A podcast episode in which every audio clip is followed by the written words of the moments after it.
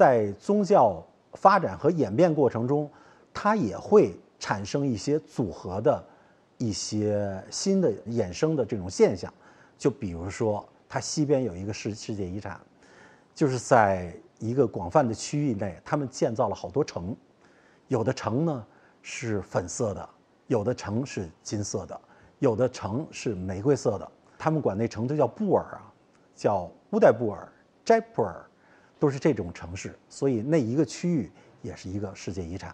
这是公元一千年的时候，再往后，印度国家又统一了。统一这个印度的这个王朝叫做莫卧儿王朝。莫卧儿王朝呢是印度的一个伟大的王朝，但是他们的统治者不是印度当地人，这些统治者呢都是蒙古人的后裔，从北边过来的。他们的皮肤颜色浅，身材高大，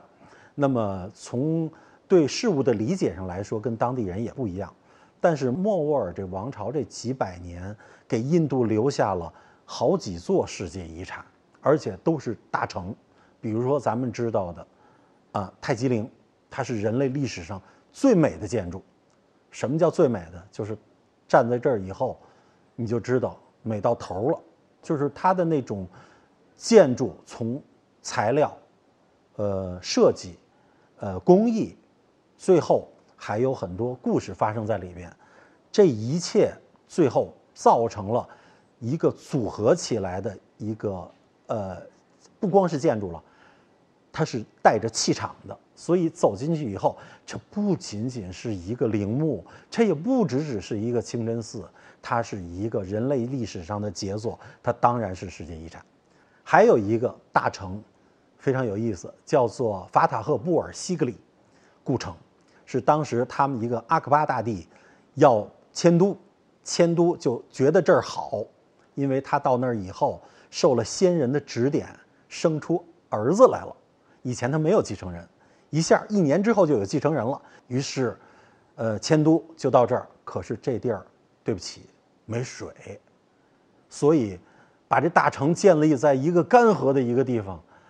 这是一个不能忍受的。所以在那一共就待了几年。又迁都回阿格拉了，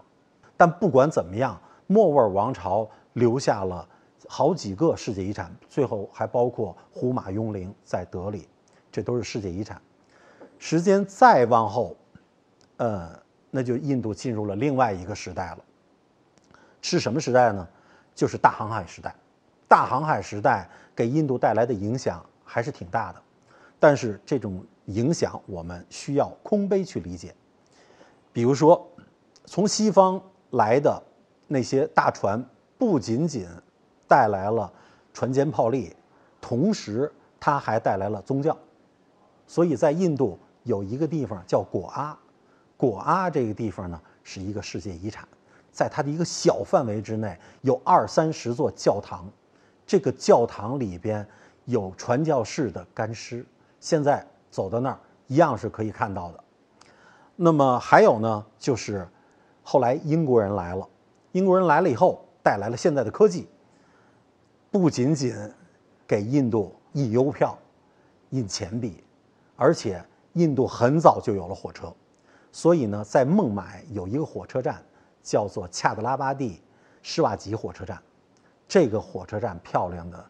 真是觉得这火车站摆在世界任何一个地方全是世界遗产，因为它的。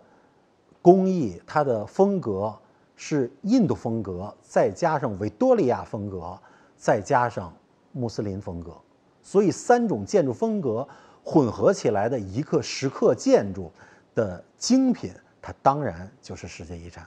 所以，